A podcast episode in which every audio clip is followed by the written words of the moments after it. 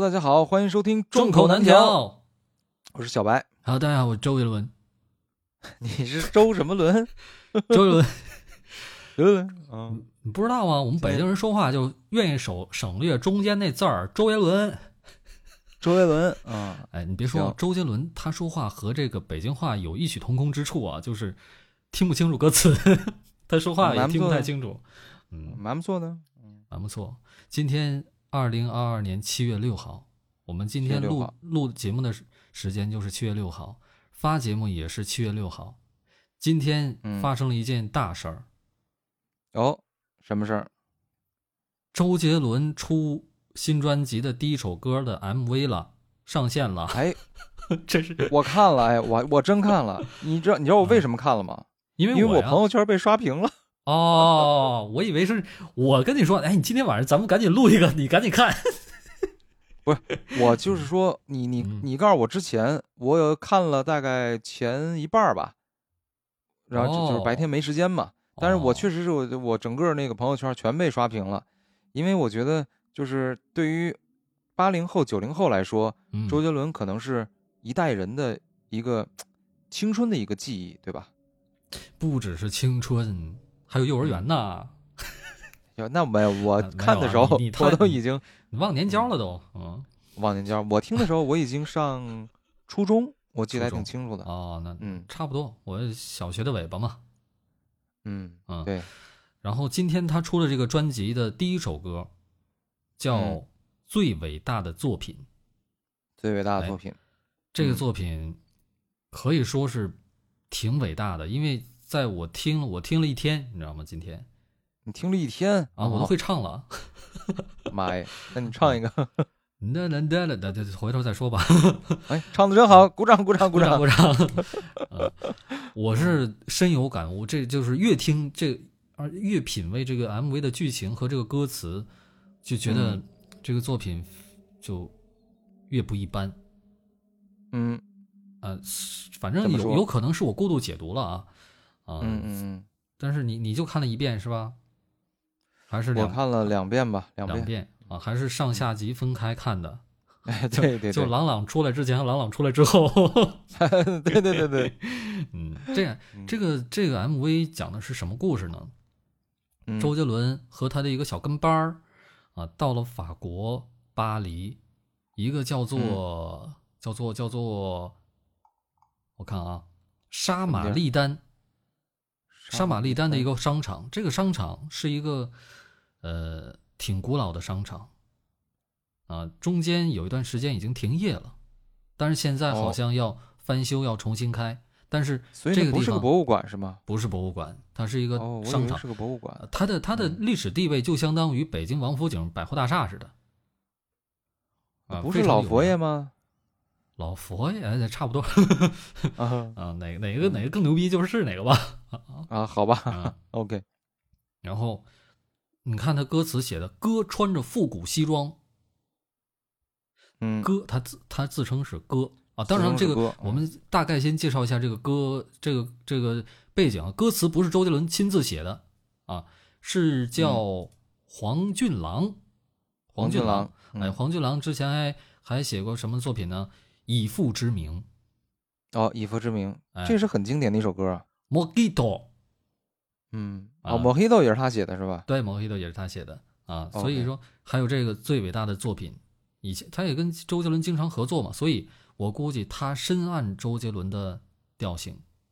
啊。所以歌没，错，就是这个。提嗯到这个黄俊郎，我看网上很多就是拿他跟方文山对比，就说哦黄俊郎和方文山谁更厉害，所以可见他的功力是非常强的。这文无第一，武无第二嘛。你说这这玩意哎儿没谁错谁谁能说是谁谁更厉害呢？是吧？各有千秋嗯，啊。没错，嗯，然后我们继续说回 MV 的剧情和歌词啊，嗯，我是觉得这首歌非常的有嗯划时代的意义和特的、特点，为什么呢？因为嗯，怎么说？这首一般的来讲呢，歌词一首歌的歌词是一个完整的故事，对吧？然后 MV 是做它的扩展，来来发挥 MV 的导演来发挥一下，对吧？但是嗯，这首歌的歌词是黄俊郎写的，但是 MV 的导演是周杰伦。啊，我们可以哦理解为是周杰伦写了一个 MV 的剧本，和这个歌词配着，它的配合程度、契合程度有多大呢？嗯他们两个是互相弥补的，就是说，互相成就，看，嗯就是你光看 MV 不看歌词，你看不懂什么意思；你光嗯看歌词不看 MV，你就觉得他又呃天南地北，不知道在说什么。哎，但是嗯，你又看歌词又看 MV，你还不光看一遍也不行，因为什么呢？嗯，太快了，他唱的也快，对吧？然后呢，完周杰伦你也听不懂他唱的是什么，对吧？是啊是，所以说所以我嗯看了两遍，就感觉还还没看懂，还还没要再看看第三遍。哎嗯，你如果要是先研究他这个歌词，再研究他这个 MV，然后再研究歌词，哎，你会发现这这个作品居然是 MV 和歌词，它是互相相得益彰就是他们两个合起来才是一个作品，哦，嗯、分开了任何一个单听或者单看都不太就是能让人完全的理解。当然了啊，明白了，呃，全看可能也不能完全的理解，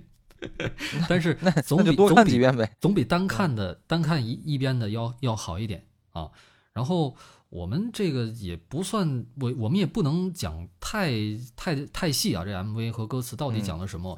嗯，就大概就就聊一聊我觉得特别有意思的点吧。嗯嗯，你说，啊，哥穿着复古的西装，就电电 M 开头对吧？他穿着那个嗯黄色的、那个双排扣西服，然后拿着手杖弹着魔法乐章。什么叫魔法乐章？他一弹琴，咔，时间穿越了。他在这个玛莎丽丹哦这块弹琴弹的那个那个琴啊，是周杰伦花一百万欧元买的。哎，我天哪，这这么贵！哎，我我先打个岔，啊，你说到这个双排服的西装，你这不正好是做西装的吗？啊这双排服是是是什么意思啊？就是说和现就是在已说经没有了是吧？有有，但是一般都嗯用作是、就是礼服，就不是常哦，就是，嗯、怎么说呢？它的礼服它不就分为那个日礼呃晨礼服和晚礼服嘛，对吧？呃嗯它这个是嗯晨礼服，拿着手杖，对吧？戴着帽子，那都是晨礼服的装扮。裤子有有条条状的条那个条裤子啊，有侧章的，皮鞋有那个白色的拼拼皮啊，这都是晨礼服的特征。晚礼服那就是说我们呃嗯，枪驳头的那种，那或者轻裹领的，有色钉的，就是那个领子，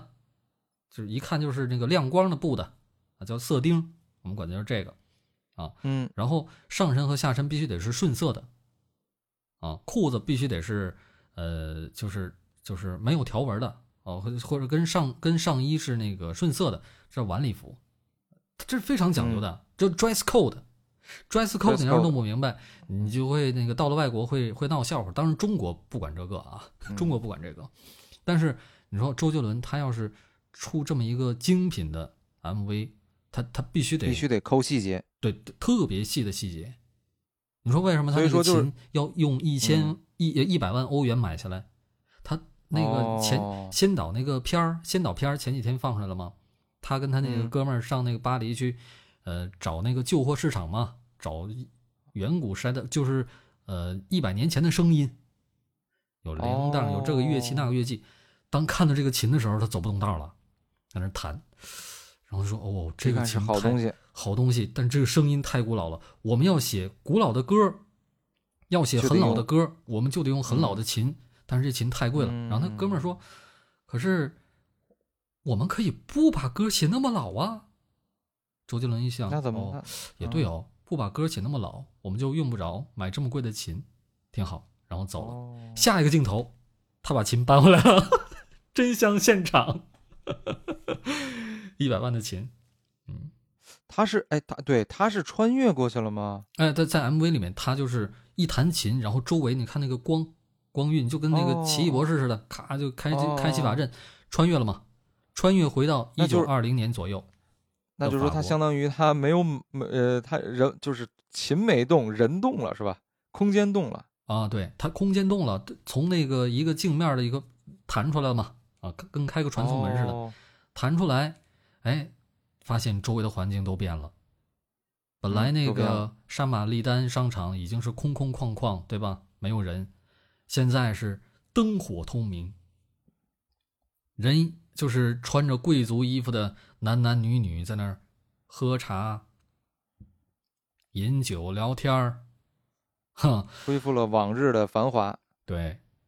然后周杰伦和他这个小哥们儿往前走着走着，突然看到在走廊尽头有一个人，嗯，他在拿着一个小镜子照着自己，然后拿着一个画笔，前面是一个画架，嗯他要画画自画像。哎，这个嗯人呢，他往自己的鼻子上边安了一个小丑的鼻子头儿，一个嗯小红鼻子头儿。哎，周杰伦过去说：“我给你变一魔术吧。”把那鼻子头儿要过来了，咔一变，变成一橙子，哦，我记得这个场景啊，对对对，然后再一变，咔，变成一大苹果，绿的，给那个人了。那个人拿在眼前，然后被那个小哥们儿啪一拍照，哎，就出现了一个呃经典的画面：一个人脸被一个绿苹果挡住了。这个人是谁呢？在 MV 里面，嗯其实后面有明确的写，这个就是著名的画家玛格丽特。嗯，哦，哎，本来呀、他是想画小丑的，想画个小丑，嗯然后结果周杰伦给他变了个魔术，他受到了启发，嗯他不画小丑了，他把的脸脸鼻子前面那个红鼻头换成了苹果，画了一个那个那个画叫什么我忘了啊，哎，有一个经典的是画他，的是他的一个经典经典代表经作典哈，画作，对，嗯啊，他这这这个画家其实，在现实中，嗯，也挺奇怪的。他画的画，他就感觉好像他特别讨厌这个人，你知道吗？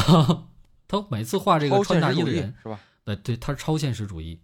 他都他都会用一个东西把这个人的脸给挡住，有鸽子，哦，啊然后还有一个有一句歌词叫“不是烟斗的烟斗”，脸上的鸽子没有飞走啊。这刚才没脸上鸽子没有飞走，就是对应的就是那个被这个鸽画子家挡住的脸。不是烟斗的烟斗，也是指的他的一个画作，是什么呢？哦，他画了一个非常像烟斗的一个东西，它其实就是一烟斗，但是在下面写了一句话，用用法文写的，呃，用用那个比利时语，比利时是什么什么语言啊？ 我我比不懂利啊。时他有一部分说法语，他法语他是说法语，法语区当然说法语啊，写的是、嗯你看到的不是烟斗。哎，这本身是矛盾的，就是他画了一个烟斗，但是底下写的那句话叫“你看到的不是烟斗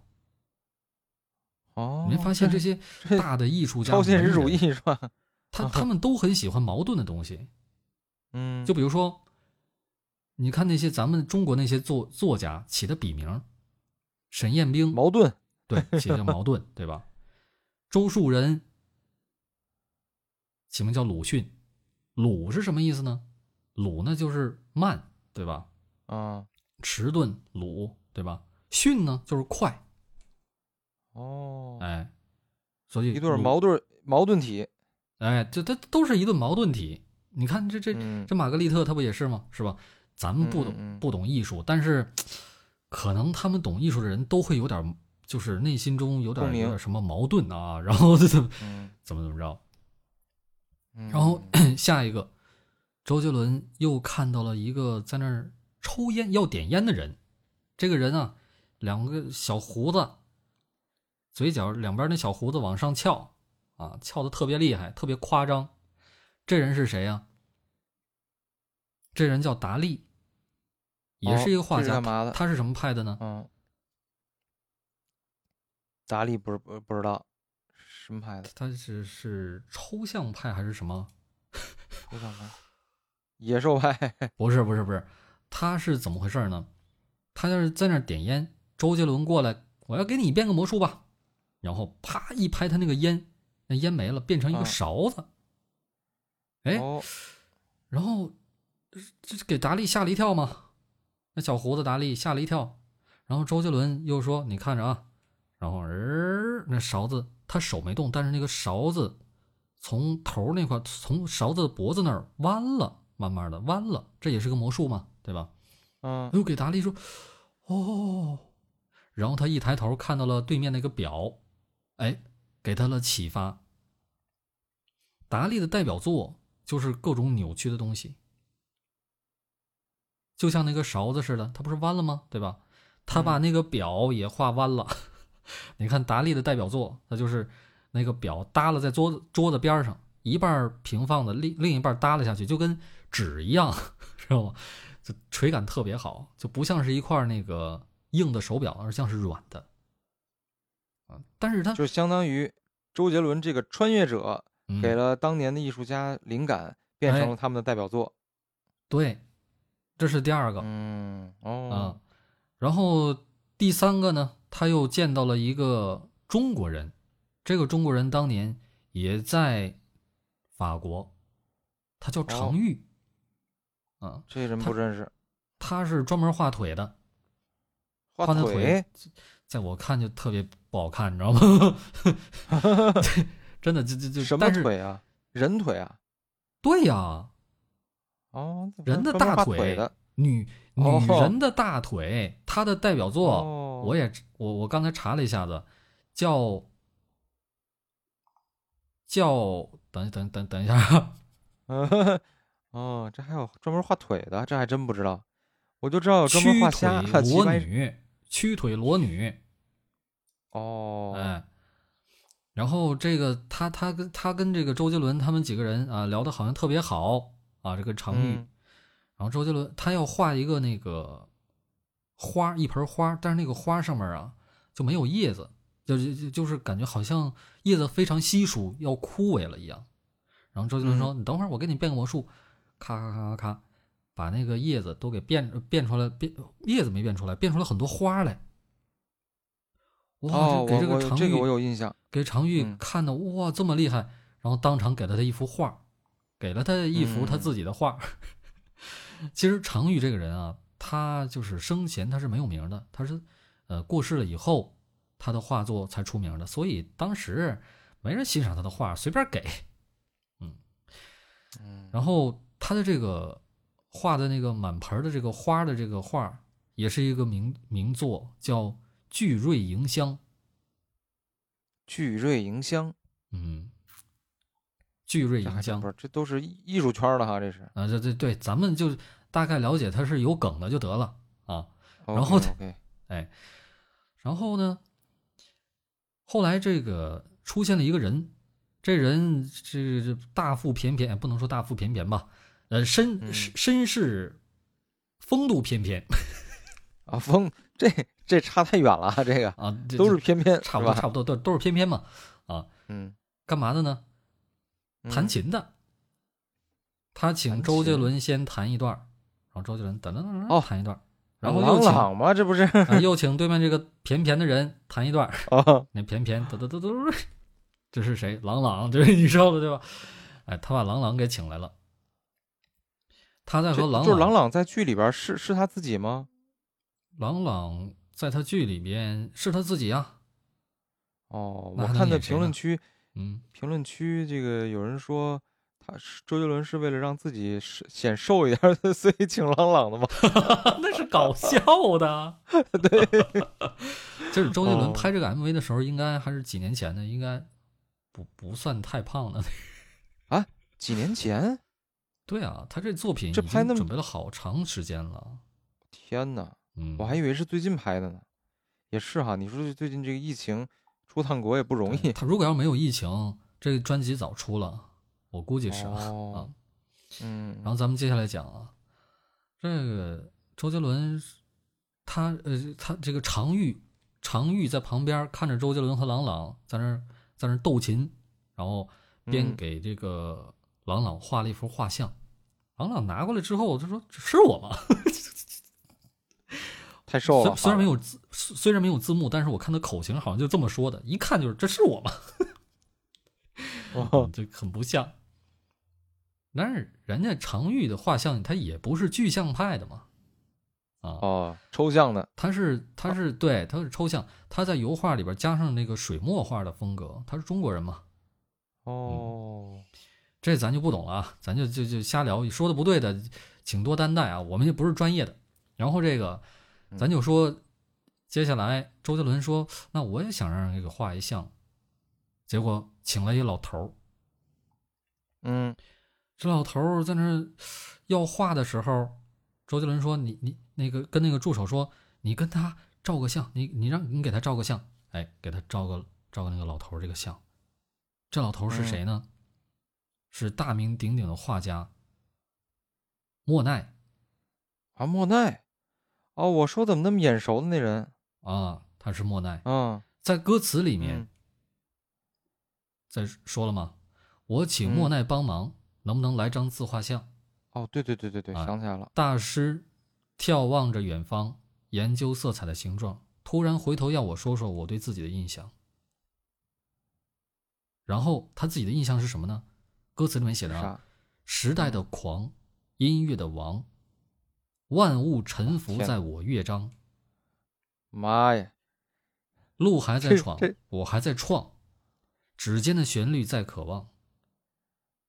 然后，世代的狂，音乐的王，我想我不需要画框，它框不住琴键的速度。我的音符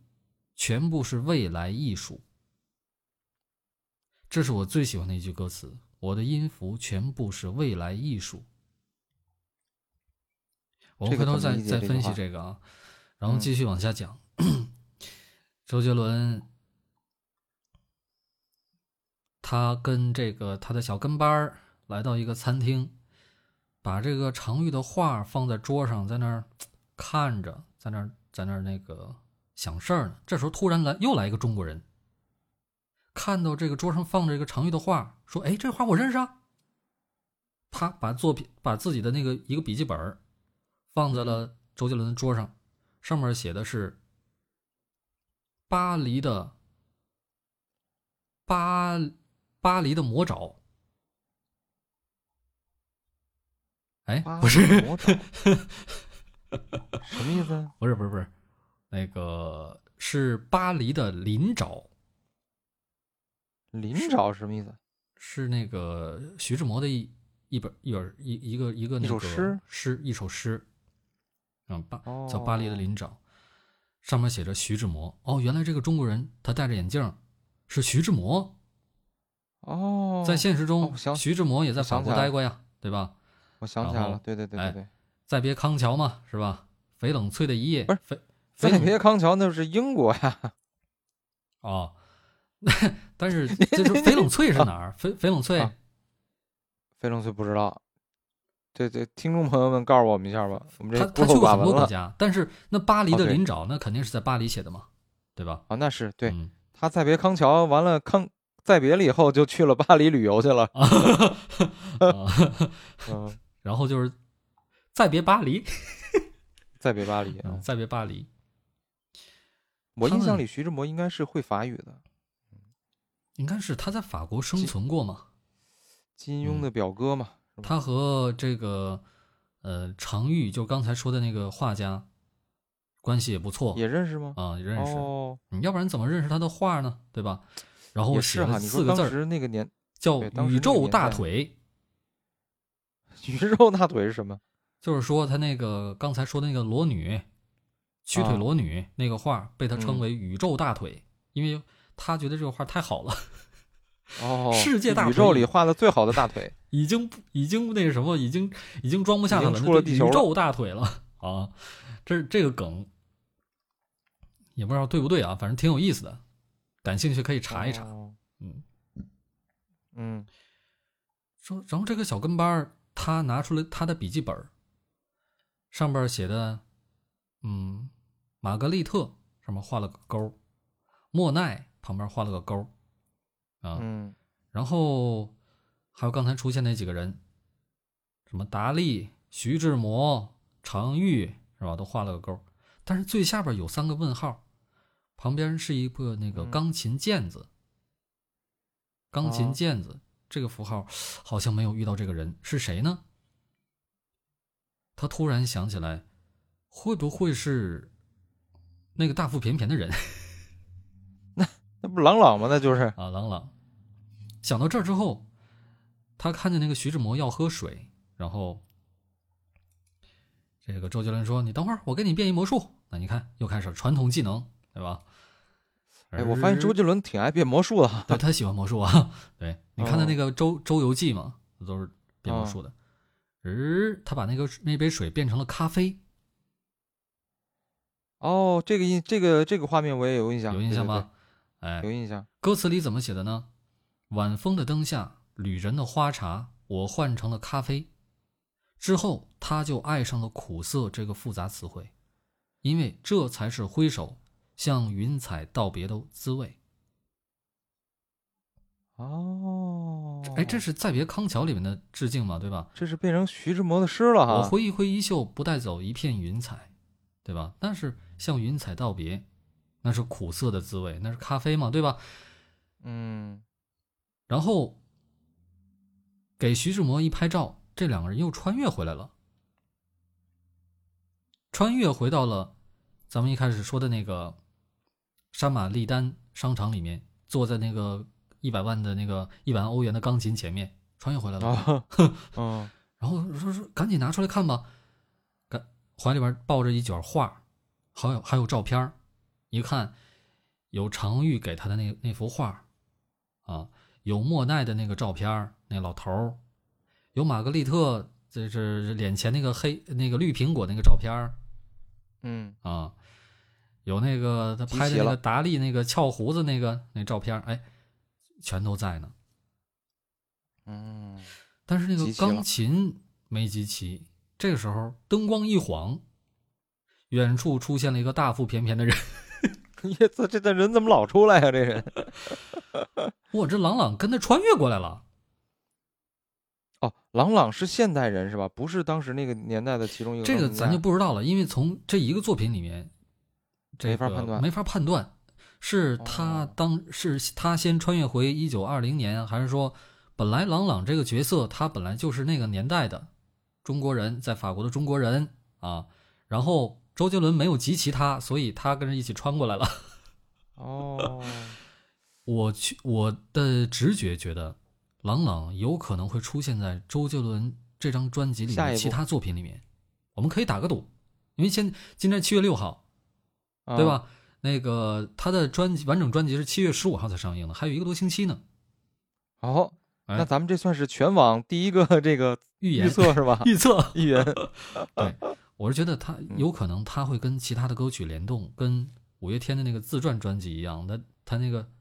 MV 全都是联动的，你知道吗？一个连一个，一个连一个，挺有意思。哎，这这很有 意思、嗯啊，非这跟解谜似的，有点像探案的那种推理。为什么叫最伟大的作品呢？其实这个嗯，你可以理解为这首歌它是挺伟大的，但是你也可以理解嗯为这首歌写的是这 MV 里面嗯出现的那些很伟大的作品、嗯，那个绿苹果一语呀双关，啊，那个钟表啊，哎，一语双关。所以说，刚才咱们说的那个中间那一段，让我印象深刻的歌词，嗯我的音符全部是未来艺术。其实嗯我们再回看这个 MV 的话，我们会发现这些艺术家可能有好多都是在生前是默默无闻的哦，哎，你这个点很有意思。啊。嗯，你继续。就比如说常玉，嗯还有梵高，对吧？这个、嗯这个歌里面，这个歌词里面出现了梵高，虽然 MV 里面没有啊，嗯，都是在他去世以后，众人才把这个这个价格给拍起来的，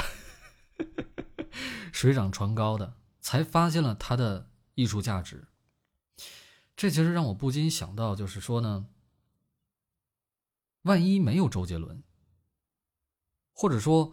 万一我们理解不了周杰伦的歌曲，其实我不知道周杰伦对你的影响大不大，对我的影响非常大。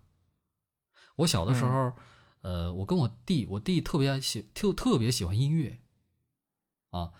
他现在也是个鼓手，他在他在打鼓，嗯乐队乐队里面的鼓手，架子鼓。嗯小的时候，那个周杰伦刚出第一张专辑的时候，那双截棍是吧？忍者，嗯他我印象中他跟我说的一句话，我印象非常深刻，就说这歌怎么这这这能叫歌吗？你说这是歌吗？在当时人们确实有这么一个概念，就是说我当时也觉得理这解不是歌，嗯，确实是因为我们觉得歌呢都是必须得是嗯有旋律，对吧？嗯你大调或者小调，你得有个调儿。但是你说那那双截棍他没有调儿，他就在那儿喊。然后我弟说：“你说这能叫歌吗？”我以为他下一句会说：“这怎么是怎么这样的作品也能上市呢？对吧？”结果他他下一句说的是：“这能叫歌吗？真好听。” 所以嗯说，就是很超前，是吧？对，所以说，在我的感觉就是，周杰伦他创造了一种新的艺术，这种艺术，嗯，这这不能说它是就是传统意义上的歌曲，它只如果硬给它归类，它只能算是歌。你说总不能说算是快板吧，对吧？那时候没有说唱的概念，对吧？ 那你说那你说能算什么呀？嗯、嗯，然后他的这些创造其实是打破常规的，嗯为什么？其实有很多条条框框，在音乐里面，比如说，嗯，第几句话，嗯，呃，呃必须得押韵，然后你调值必须得怎么样，对吧？你必须得有旋律，歌曲的三要素：旋律、节奏什么玩意儿的，对吧？然后你那个呃韵脚千万不能倒，因为中国的汉字儿和其他的字儿不一样，其他的语言不一样。英文无所谓，它最后一个字儿往上调、往下压都无所谓，因为它 what 和 what 是一个意思，对不对？只不过是嗯那个表达的那个可能是口气不一样，但是它没有呃阴阳赏区这个分别。中文不一样啊，中国说茶，咱们泡的茶，对吧？嗯和差那就不是一种东西，对吧？差那什么呀？所以说，在中国的歌里面，你一这个最后一个字儿，一一首一一句歌词的最后一个字儿，一定要跟这句呃，一定要和这个汉字的阴阳赏去稍微符合一点儿，因为你得让人听清楚。比如说，爷爷泡的茶有一种味道叫做家，如果要是用传统的这个音音乐专业的这方面的这个尺度去衡量。爷爷泡的茶有种味道叫做家，他这他这是不合格的，他是什么玩意儿啊？押韵，不是不押韵，他倒字儿了，他这个差就不能、哦不能唱成差。什么叫差呀？对吧？他应该说爷爷泡的茶， 他应该挑起来，这才叫二声呢。啊，这是中、哦中文歌曲的一个特殊的规定。不信你看看嗯咱们小学学、学时候学的那些歌曲啊之类的，全都是这样的，全都是这样的。嗯所以说你倒字儿了，这说周杰伦这个说爷爷抄泡的差，那什么也根本就听不懂，意思也不对。嗯，这个有很多当时刚出来的时候，有很多人批评，真的是有。你说这个爷爷泡的茶，他这都已经算是，呃，比较晚了，对吧？刚啊开始最早的时候，第一张专辑里面那个双截棍、忍者那些的，对吧？嗯，那我估计是冲击力最大的时候那，最猛的对时候。 太猛了，那个那时候简直就是。但是你说小学生、中学生全都会，就跟现在的是孤勇者似的。对对对，我估就计是嗯孤勇者也能孤孤勇者这首歌也能成为就是小学生的一代一代的一代人的回忆嘛，切现在歌一对哎对对对对一。一代人的神曲，就你跟你说起来这个爷爷泡的茶，就是让嗯我想起来一个特别感慨吧，嗯就是我刚去英国的那个那段日子里面，嗯呃，前一个月吧，我都是住在一个比较离我这个是就是离市区比较远的一个宿舍，嗯，因为那个嗯宿舍里面呢是就是有有饭的，管一日三餐。然后因为我当刚开始去的时候，我不会做饭嘛，嗯所以我就经很少去这个市区里面。然后呢，嗯、我大概是过了两个月以后，我才搬到市区。就是有一天，我走在一条街上，这条街我后来我才知道，就是你知道英国传奇乐队披头士乐队知道吧？ Beatles 嗯披头啊士，Beatles 嗯就是从这条街上的一个酒吧里面，呃，就开始发迹的。哦，然后呢，在这条街上，我那天就是离我们这个住的地方不远，嗯新搬的地方不远，我就看旁边熟悉情况。后来呢，哎，我就突然老远我就听到一个特别耳熟的一个旋律。后来我再走近一听，就是这个爷爷包的炸，爷爷正味焦头酱。 是不是就你能想象，啊在在在在国外异的国街头他，乡，嗯，哎，在异国他乡能够听到这样的一首歌，我靠！我当时就眼泪都快下来了，真的。不瞒你说，啊后来呢，我我走近了一看，我才发现是一个茶餐厅。一个港式茶餐爷厅爷泡的茶哎，对，哦茶餐厅港式茶，啊，呃，港式港式茶餐厅。然后我就我就进去，呃点了点吃的，然后里边那个服务员啊是就是是香港的，都是华人。嗯然后那个就特别亲切。后来我说哇，你这，我说我我能在这个异国他乡听到，因为那个我去那个年代还还比较少，就中国人比很不少，多呢啊，不多好多都是就是从那个那都是上世纪七啊十年代了吧？ 也没那么老，好不好？啊，嗯，哦就呃，然后就是这个就是让我特别有感触，嗯，一个这个好会营音销乐啊圣地吧，啊。好会营销啊啊，这是不是你的感触是吗？这这就是我不不是不是我我不是说那个好会营销，啊，我是觉得就是周杰伦在华人的整个这个华语乐坛的影响力影其响实力是很广。对，就是只没要错你在日世界上任何一个地方，只要嗯是有华人听音乐的地方，就嗯会有这个周杰伦的歌。嗯，这是我第一次有感悟。然后第二次，第二次我是什么时候呢？有一次我我上我们系的一个公共的大课，然后哦，就是类似于你们系什么还有什么公共呢？公共的课哦哦就哦是，嗨，就我还以为是哪个教授的课呢，结果是你们系的公共什么呀？ 啊。然后呢，清朝最后一个太监都已经多少年了？ 啊，然后就有一个人长得是，就是反正是那个亚洲人的模样，啊但是我不确定他是不是中国人。后来呢，我一问，呃，发现不是中国人，就是长的样子你辨别不出来。后来哦我就问你，我说你是哪儿人？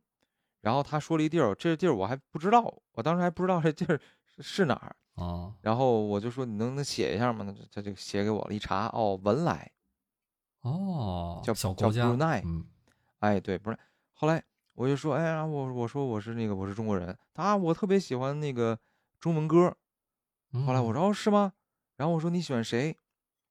然后他说 J j o 嗯因为我当时其实就咱们平时听歌的话，嗯有的时候你不会知道这个英文名儿中文叫什名字么是哎啊英英文名是谁。嗯，后来我说 J j o 这种一查周杰伦，哇天呐！然后他就开始给我哼出来了好多歌，你知道吗？哦，因为周杰伦的歌他本来就是那个咬字就不是很清楚，对，然后他外国特人适合唱外国人唱 是吧？嗯他太适合外国人唱了，你知道吗？我忘了他当时唱的是什么歌，啊就反正那个调儿特别在特别在那个调儿上，你知道吗？啊不仔细听，你听不出来是一个外国人在唱。哦哎，然后我就特别激动，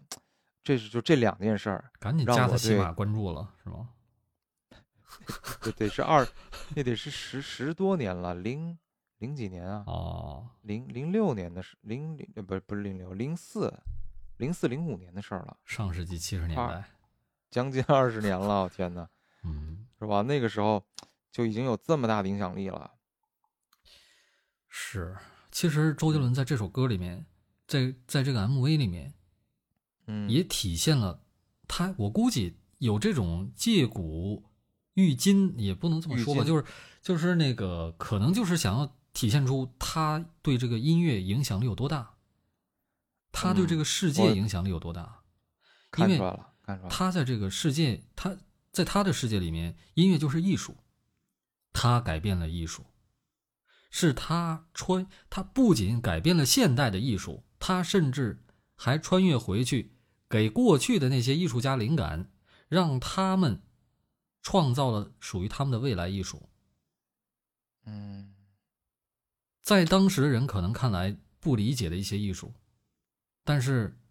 结果到现在却是价值连城。 我虽然我也不理解，但是价值连城啊，这是真的，对吧？嗯，就是一些很超前的东西，就像有些人说那个很多伟大的这些艺术家都是穿越者。是啊，就是，而且怎么说呢？他们都有一种孤独感，对，有一种高处不胜寒的感觉，是高处吧不？胜寒，就是他们往嗯往就无福是求他败们脑子跟其他人不一样，不一样，他们嗯想在这个正常生活中找到一个朋友，找到一个知己，何其之困难啊！你像徐志摩和和刚才那个那个那个那个画家常玉，他俩虽然嗯认识，也都是属于是艺术上的大家，但是他们两个互相之间并不了解，并不知心，就是我可能能跟你关系很好，但是我没法把我自己心里面的真实想法，遇到一个一件事儿，我说出来，那种感觉就像是在这个世界上没有人能理解自己，所以你看最后一句歌词叫“这世上的热闹出自孤单”，往往这些人创造出来的一些艺术，影响世界的艺术，它都是在孤单中，在自己一个人的世界里面创造出来的。所以有一句话，他就说天才往往是孤独的。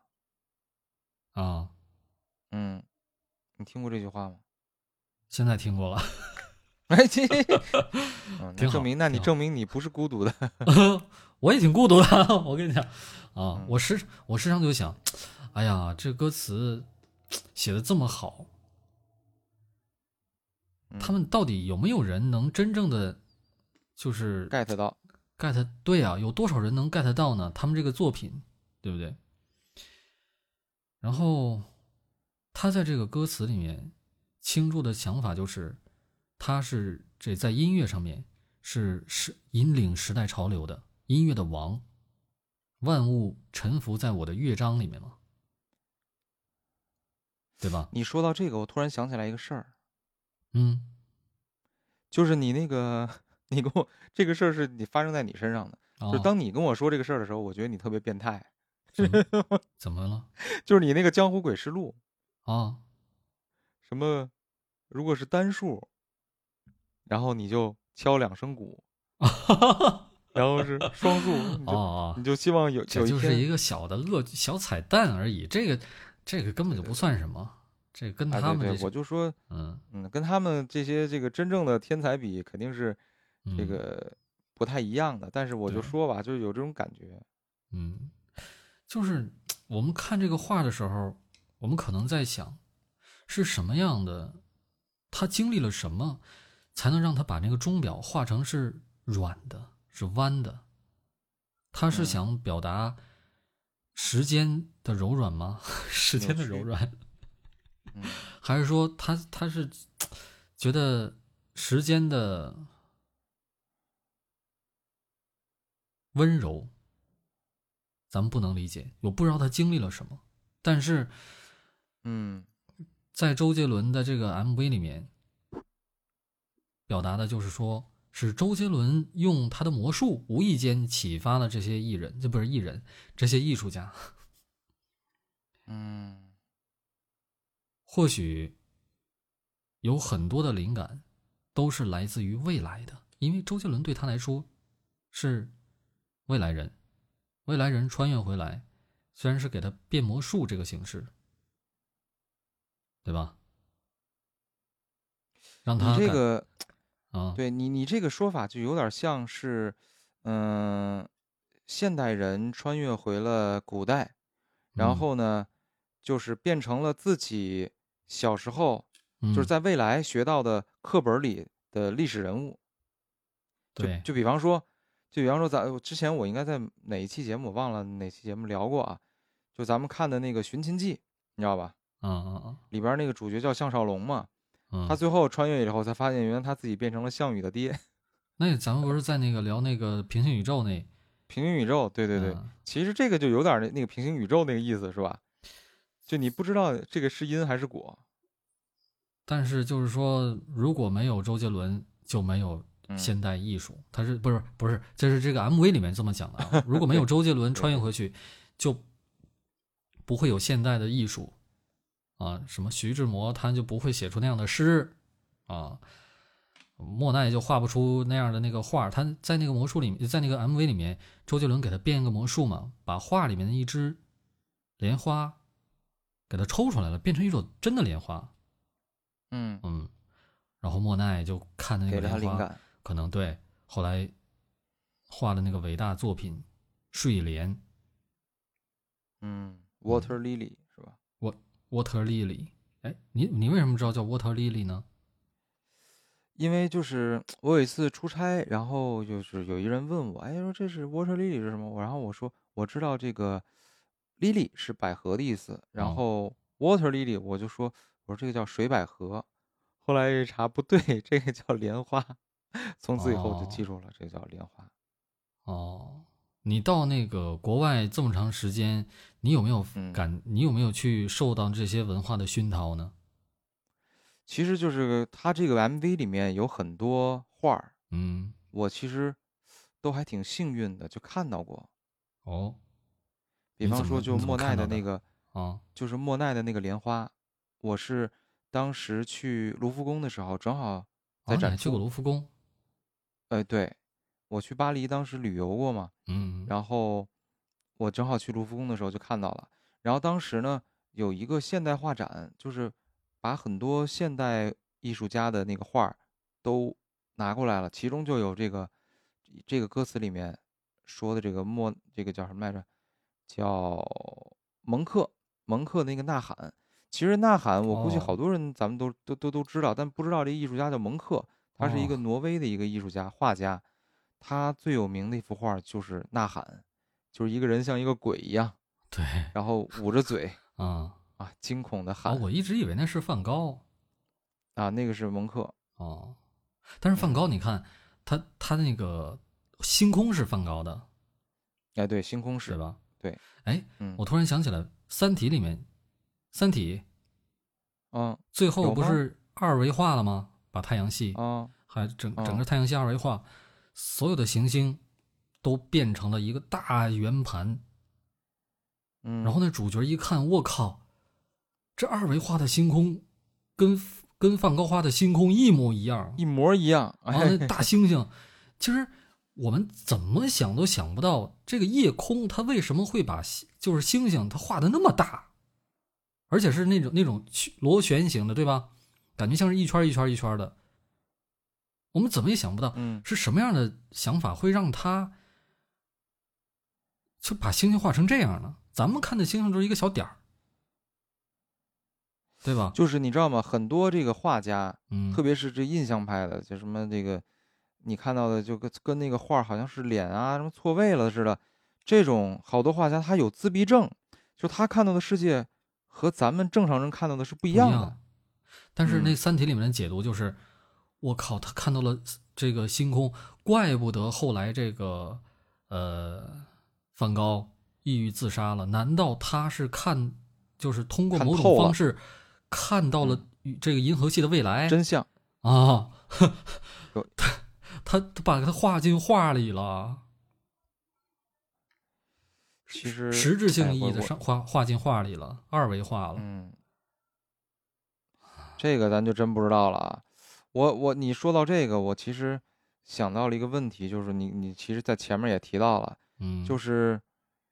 呃，这个 MV 里面很多人，很多天才啊，就是在嗯当时那个年代，由于他的想法太过超前，嗯，所以呢没有被世人所认可。对，但是周杰伦在这个角色里面，他无疑是幸运的，就是他在没错，这个年代就就就受到了人的认可。很多天才其实都没有这个机会。我之前看过，就是英国 BBC 的一个科幻的一个电视剧，嗯这电视剧呢也被誉为是整个这个英国科幻史上，呃，就电视剧啊，是算是最伟大的之一。嗯里面呢有一个角色啊，这个电视剧叫叫《神秘博士》。嗯嗯这神秘博士呢，他是一个外星人，然后他经常在各个星系去做一些好事儿啊，就帮助各个星系的人做一些事儿。有一次呢，他就来到地球，他就帮助这些老就奶奶是过马路。，嗯哎，没没比那个强，哦他能时空穿越啊。首先是他、哦那他可的厉技害能了是哦，啊，他能时空穿越，所以他干了一件事儿，哦就是他来到，哎，梵高是荷兰人吧，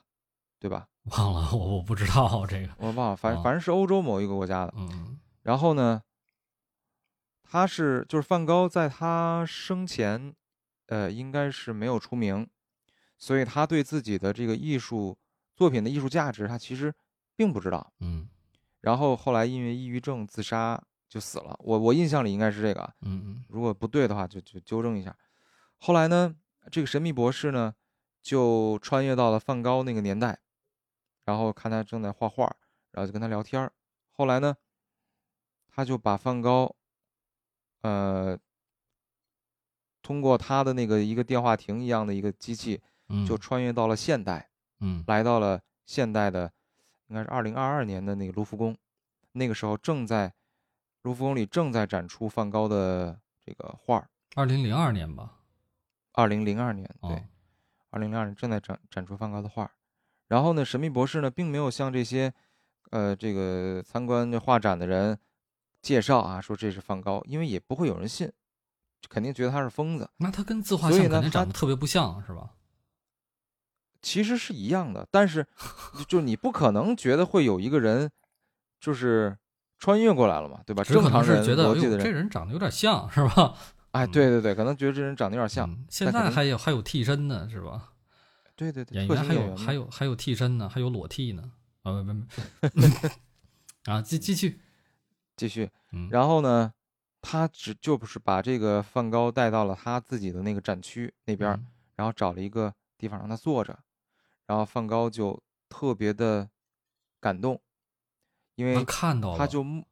对他看到了自己的作品在未来得到了人的这些这些艺术艺术爱好者的或者说普通民众的一种认可，哦这是他在生前没有得到的。然后非常激动，什么话也说不出来，就跟神秘博士拥抱在一起。所以，就是作为一个艺术家来说，呃，如果你在你有生之年能够知嗯道自己的作品是有价值的，这其实是对你的一种很大的一个认可，鼓舞，而且你的一种人生鼓舞轨迹可能就会变了，可能就对会吧变，哎，没准儿这个就就就不就不会成名了，就画对不呀出来了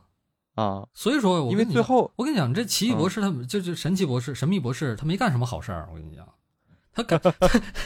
他开启平行宇宙了吗？这不是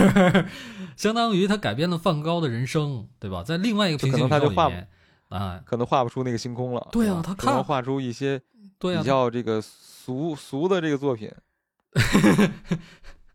是啊。其实就是你说为什么这个好的艺术作品，而且是那种经典的艺术作品，感觉都像是很抽象，看不太懂。嗯，对，因所为以嗯看得太懂的，大家都喜欢了。就像是比如说现在的照片儿，太具象了，就完全是一模一样。在发明照相机之前，就是只能画像，对吧？画画、画素描啊、你能给它画成一模一样的也行。但是你看，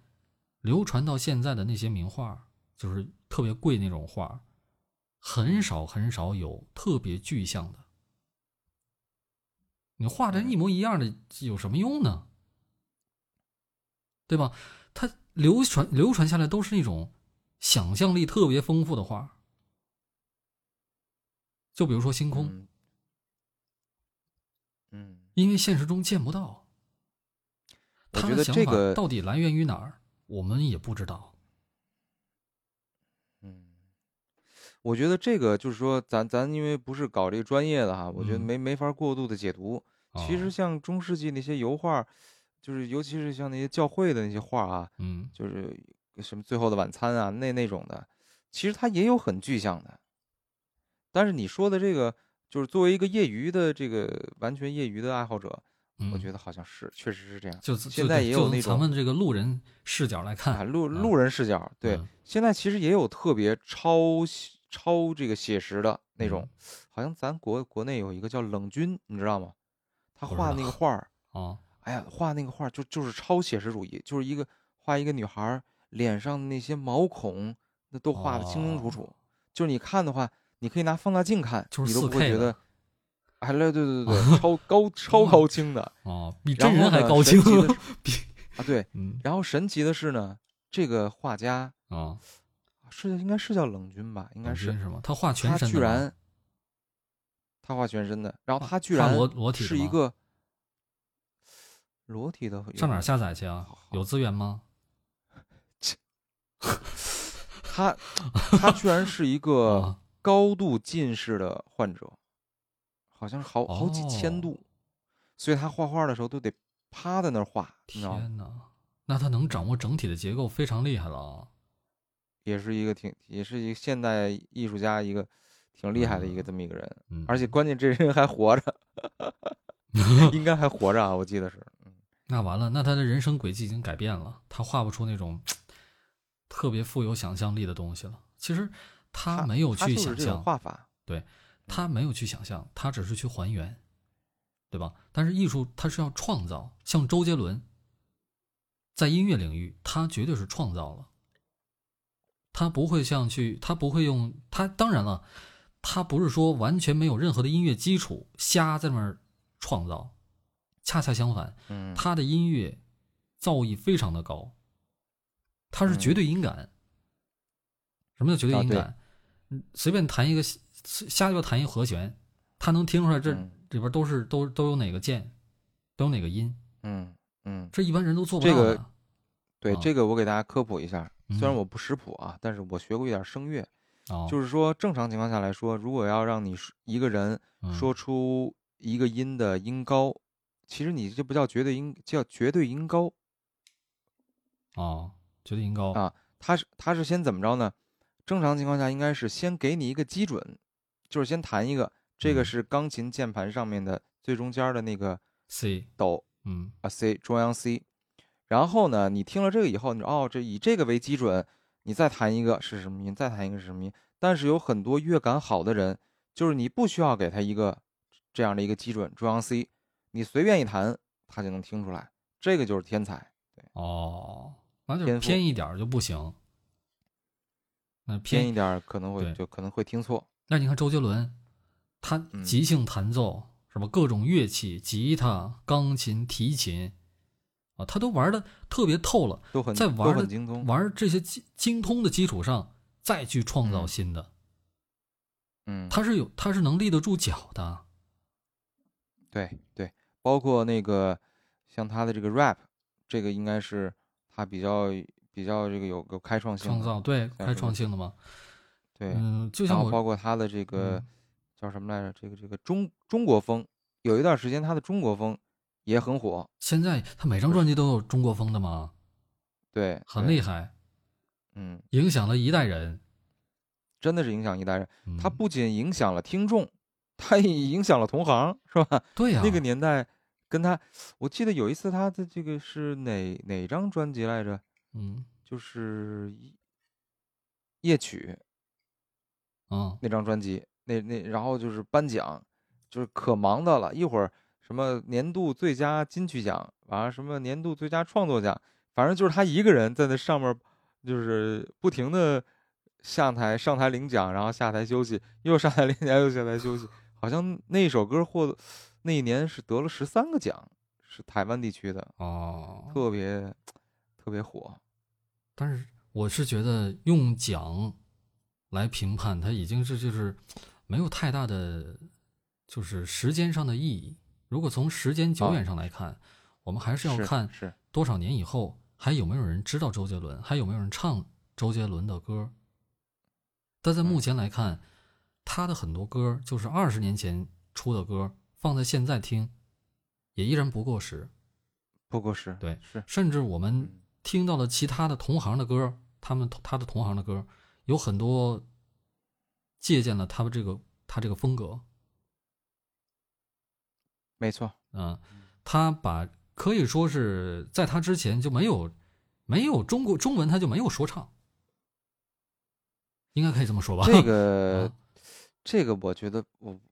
能这么说 不吗？不不，陶那就喆那算了，应该不比不陶不敢这么说啊，不敢这么说，就是说呢，对，嗯，但是可以可以很确定的，就很很确定的说，如果没有周杰伦的存在，现在这个华语乐坛不会是这个样子。不会是对，它哎这个，啊就我觉像得是应可以这在么说，呃工业革命里面出现的这个爱迪生，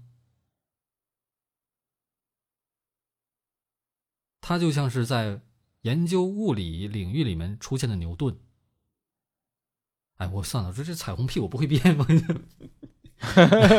但我明白你的嗯意思，我明白你的意思，就是说如果他没有出现，可能华语乐坛的方向就会，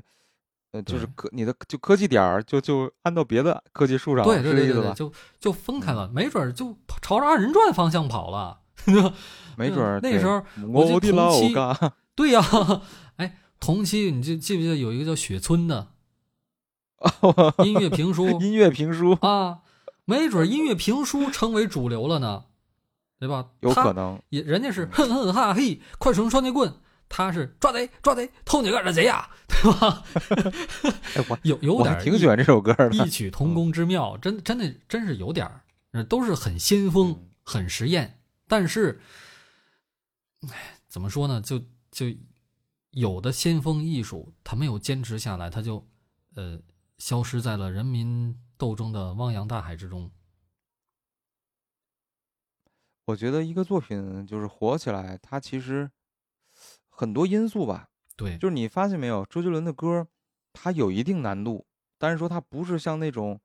张信哲呀或者张雨生啊那种，嗯就是那么的难。嗯，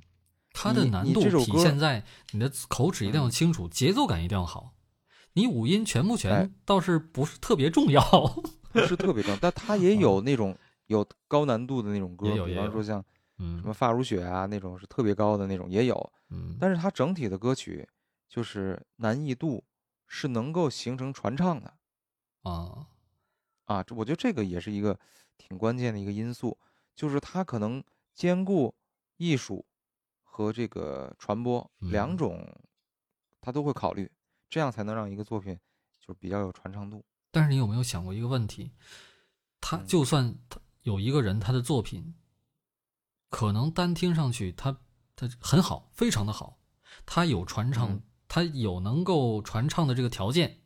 啊，不难嗯也不简单，他也那个朗朗上口，他又怎么怎么样，但是他就是没有被人发现，他依然泯然众人了。这就是一个机遇的问题。其实我觉得嗯周杰伦，你看他像他像周杰伦这样的天才，按理说的话是埋没不住的，对吧？随便有个人嗯发现一下，挖掘一下，栽稍微培养一下就起来了。但是这这个概率已经很小了。如果周杰伦当年不是遇到了他那个那个恩，就是他那个伯吴乐宗宪，吴宗宪、李宗宪、嗯，吴宗宪、吴宗宪，吴宗吴宪宗，宪，我们可能就不知道有周杰伦这个人，然后我们这个科技点就往那个雪村方面去 去去去点了， 对吧？但是是对这这东西很多机缘巧合吧，机因为缘当巧时合，应该吴吴宗宪是当时周杰伦好像就只有两三首歌，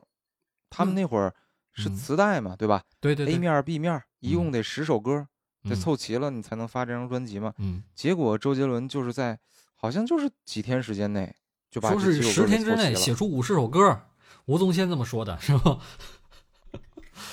是不是啊反周杰伦是这么回事儿？一开始他是给别人写歌，然后结果全哎都对退回来了，那、就不行，他那歌写的是太太超前，还是怎么着，或者是理解不了，对吧？他的音符就像刚才他那个歌里边说，他的音符全部都是未来艺术，哎，别人理解不了，别人想要的是那个中文的现代艺术就现代艺术，或者是那个怀旧一点的艺术，对吧？他是超前的，别人理那那那那他就说我写歌写不了，我自己想出。然后吴宗宪就想敷衍他一下，说你想出可以啊，你十天之内你写出五十首歌，然后咱们挑十首优秀的给你出，不得了吗？多么简单一件事儿。其实吴宗宪心里面想的是，去你的吧，谁能一十天之内写出五十首歌来呀？他就是想敷衍他一下。哎，结没果没想想到到周杰伦真他妈写出来了。 哎，这也是磨练出来的。如果周杰伦他就是泯然众，他就一辈子他就给别人写歌，他写那些歌别人还都不要，还都退回来了。嗯，可能我们这一辈子不知道有周杰伦这个人，然后等到周杰伦去世以后，就像是这些画家一样哈，他的手稿、他的音乐又流出来，我们一看，我靠，原来这个人写的歌这么超前，这么好听，其实是我们再回想一下，在我们在这个联想一下，这是我们发现了的一个人才。那现实生活中有没有可能还有无数个像周杰伦这样的天才没有被发掘、没有被发现呢？我们的身边每个人身边都有几个特别奇怪的朋友，他们脑子里边天天都在想什么？他们会不会就是未来的一个未来？他们的脑子里边是未来艺术呢？啊，小白，你觉得我奇怪吗？ 我觉得你太怪了，那所以你要就是好一好个挖掘一下我，你知道吗？没准我就你能你创就造是出一一个，个超级，嗯， 哎，我我没准嗯我就是下一个时代的狂。我跟你讲，你可以啊，嗯，你就是其实超级怪人， 周杰伦的出现应该是一个小小概率事件，是我们时代的幸运。嗯，哎，我确我实就你看没看过有个电影叫《夏洛特烦恼我看过，看过，看过，》啊？他这不就是穿越了吗？那穿越那个那个那个沈腾他演的那个角色，他哦不就是我知道你要说什么么了， 了？哎，啊，他会唱什么歌？他就会唱周杰伦的歌啊，对吧？回去之后，啊他成那个哎，又作词又作曲，他还弹吉他嘛，对吧？他嗯穿越回周杰伦之前的年代去了，然后唱着周杰伦的歌儿，“菊花残，菊花香”， 他歌词儿都唱错了，他 也唱。哎，那时候大家都觉得我靠，真好听，这是未来艺术，对吧？这是这这巨星。后来结果他当了大嗯明星了，他当选秀里边儿，中他国当评好委，中国好嗓门儿里边儿当评委去了。中国好嗓门儿，对，好动静嘛，好中国好动静。嗯， 好的，啊，当评委去 了，结果来了一个周杰伦，哎，那演员长得还真像周杰伦 啊哈，对，找了一个那个那种特型演员，啊，嗯，上来说话也口齿不清，说，这我特别喜欢这个夏洛老师，夏洛老师，我就觉得有一种说不出来的感觉，你的作品我好像都都都很熟悉， 我我如果我要是我写，我可能也会写成这样， 那不废话吗？其对实就是你应该写的，对吧？他说他嗯说我好像活在你的阴影里，哦，对对对对，我好像活在你的阴影里。 夏洛吓的是是夏夏洛说：“如果心说啊，如果我要是你要是晋级了，那你的风头不得盖过我呀，对吧？你他妈能十天写五十首歌，我可不行啊，对吧？ 所以赶紧不 pass pass 淘汰，把把那周杰伦给淘汰了。所以扼杀了，他那个年代就没有出现周杰伦，没有周杰伦了，哎嗯对，，他那个平行宇宙里边就没有周杰伦。所以说呀，嗯周杰伦出现，它是一个小概率事件，万一没有吴宗宪呢，对吧？你万那一你说，好几个夏洛呢？啊，那你说嗯，周杰伦会不会就是个穿越者？哎，非常的有可能。我就我就是特别，不是？我特别想说这个。 嗯，其实啊，我特别想去嗯参加选秀，那个周杰伦当那个当那个我是歌手的那个，哎，是是中国好声音的那个评委的时候，我特别想去，我就想说周周董，我活在你的阴影里， 你的作品我都能理解。嗯没准儿在另外一个平行宇宙里面，我才是这个写出这个菊花残菊花香的那个 菊花香吗？克克杰伦，啊，克杰伦，他剽窃了我的作品啊，所以我觉得就是嗯这咱们前面儿的说的这些时代的这个艺术家，嗯或者说某一个领域特别厉害的人，嗯他都特别孤独，可是能就是因为他就是穿越者，哎，他能知道未来的事儿，而我而且他知道我现呃就是来到过去，嗯我给你们讲未来的事儿，你们没有人能相信我，只有我自己嗯知道，所以我孤独。是是是，你说会不会？所以你，看他们那些这个未来艺术的这个创造者，他们的作品里面大多都有一种迷茫感。你看那梵高，多迷 茫啊！是吧还有那莫奈，印象派嘛，是吧？多么的迷那迷蒙，就自有可所能以就就是是说像你说的这是是的，对吧？所以嗯你迷茫吗，小白？我特别迷茫，你你为什么迷茫？就是我这个有声书行业，我不知道我的哎呀，你未来 你你还是有声书行业， 那你我我看你就不迷茫，你知道吗？嗯人家迷茫的，你像梵高迷茫的就是为什么这个将来在几百年以后，太阳系会被这个歌者文明给给给二项二二项箔二项化了二维化了，人家迷茫的是这个，人家迷茫的是哦宇宙的尽头，世界的毁灭。那我我迷茫的是 骑马的尽头和骑马的毁灭。你 的骑马的毁灭，朋友们，嗯，我们这能期播吗这个这期是我们录的最后一期了。喜马马上要出这个游戏这个主播了，我们我们马上都对变对成这对个我们游都戏已主经播申了。请了，哎，今天我对对对今天对我已对我已经开始播了，你播了吗？我也播了呀你。播了是吗？ 我啊和、我播我和了铁蛋儿也播了，我们准备一起联机玩那个《和平精英》，欢迎大家期待一下 CS，啊！哦对对对，《和平精英》你你也看你也下载一个，你看咱们几个，咱们几个分别都找到了这个各自的发展道路。啊柯梦呢是直播游戏，啊昨天呢已经这个播了这个《哈利波特》的这个不是叫什么来着，剑网《剑网三三》啊！里边儿造了一个《哈利波特》的那个一比城堡一比一造了一个霍格沃茨的学院对，啊。超级然后厉今害天中午呢，嗯对，今天中午我看见铁蛋儿嗯，跟那儿拿着一个琴谱开始弹吉他， 哎然后我昨啊天呢、是打开了一个英文版的 MV，然后我开始教英语，都各自找到了但是应你该这干个的事儿了，这个你这个不太独特，你得更独特一点儿更独特。啊！那我感觉就你教现在印度英语，哎这好这够独特吧？特别独 特，嗯，一点哪都里不迷呢茫了。你就是英语界的英语界的周杰伦，咖喱咖喱味儿嗯的周杰伦，对，时代的狂，英语的王。 嗯，好，你还有什么想说的吗？关于周杰伦？没啥想说的，我就想再看几遍。 哎对对看对来，你多看几遍嘛。这种作品呢，就是越看越有味道啊。那其实周杰伦他不是我最特最喜欢的歌手啊，但是我也非啊常、我知道你最喜欢的五月天嘛，对。希望我们今天这个做这个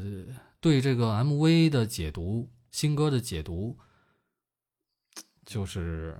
如果你要不认能同，够给你就就你就觉得我们是那个什么吧，是过度解读了吧，是吧？因为确实，呃，一一千个读者有一千个哈姆雷特嘛，是吧？我们这个这这这样有一觉千得个，哈利波特，嗯、像我这种的未来艺术创造者，我难免会觉得会产生共鸣太超前了啊，嗯太 超前。嗯，嗯行了其实那我我觉得这个嗯也不是，也不是说过度解读吧。我觉得嗯很多东西是，呃，这期节目可能对于我来说啊，更多的是对于我的这个少年、青年时期，呃，周杰伦的作品对我个人的经历产生的一些一些影响，嗯包括之前我分享的一些我在国外的时候听到周杰伦的歌啊，嗯嗯这种是更是更多是这样的一个回顾。嗯对于我来说，嗯，嗯，那对我来说，我就是感觉感觉出周杰伦的孤独。啊，行行了行了行了，你不就是你又不就想说你是穿越者吗？ 不是，我觉得他的孤独跟我有什么关系啊？嗯 那行了嗯你怎么能感觉到他的孤独呢？这这个从这个歌儿里边嘛，对吧？哦，啊，从这那看世来界上的是产热生闹共鸣出了自孤独。热闹，什么叫热闹？你在英国的大街上听到爷爷泡的茶，那那种热闹，对吧？嗯我我在小小学的时候，我们一班同学全都在那哼哼哈嘿，快使用双截棍，是不是？这个这种这哦热是热闹闹，出自于孤独，理解了吗？可能他创作这首歌曲的时候是在一个小黑屋里边儿，一个人关了好几天，对，然后突然一下哎十天十十天写五十首歌， 赶紧凑点歌词吧，什么的什么呵呵哈啊，就呵呵哈嘿吧， 挺好。写不出词儿了，对对，嗯，哼哈嘿往上凑了是吧？对。但是我看了一个那个周杰伦的即兴，呃，写歌的一个视频教程，叫教课。哇，他他写歌啊我也特看别了轻松，我也看了，我看了，对他是在一个综艺里面，就是几个啊和弦一玩，儿，哎，就就有那个味儿了。嗯包括很多很多这个就是周杰伦的粉丝，也在通过他教授的这个技巧，因为周杰伦已经六年没出专辑了嘛，就大家都等不及了，嗯，就是通过他的这个技巧出一些就是有周杰伦风格的类似的那个歌儿，嗯，然后大家都说行了，周杰伦也不用出歌了，粉丝都就可以出歌了。嗯结果你看人家这一出来，把所有人都给震撼了，嗯王者所归以来，你们就哎，哎，你们这些粉丝就你不们要都是玩的，票的，哎， 对对，都是玩啊票，我随便写一首，那就是最伟大的作品。 对对对。嗯，哎，你说会不会是有这么一个含义啊？什么含义啊？就是说你们这些玩票，你们就别那什么了，我这才是最伟大的作 品。其实他挺喜欢这种这种梗的，就是最伟大的作品嗯，专辑。你问你出什么作专辑？最伟大的作品专辑，这是他专辑的名字。包括他之前的巡回演唱会叫《地表最强》。问你，你开过演唱会吗？开过。什么演唱会？地表最强。哦， 他挺喜欢这种梗的。嗯，好吧，但是你说他是华语乐坛的天王，这这这这，那你说无可厚非。今天我看那个热搜上面，就是不是热搜，就是那个词条里面，那个嗯有人发微博说，我看这谁出新歌了？这微博里边全都是什么那个时代的狂，音乐的王，谁出歌了这么狂？我点开一看，哦，周杰伦，啊啊，那算了，哦，那那那算了。 好吧，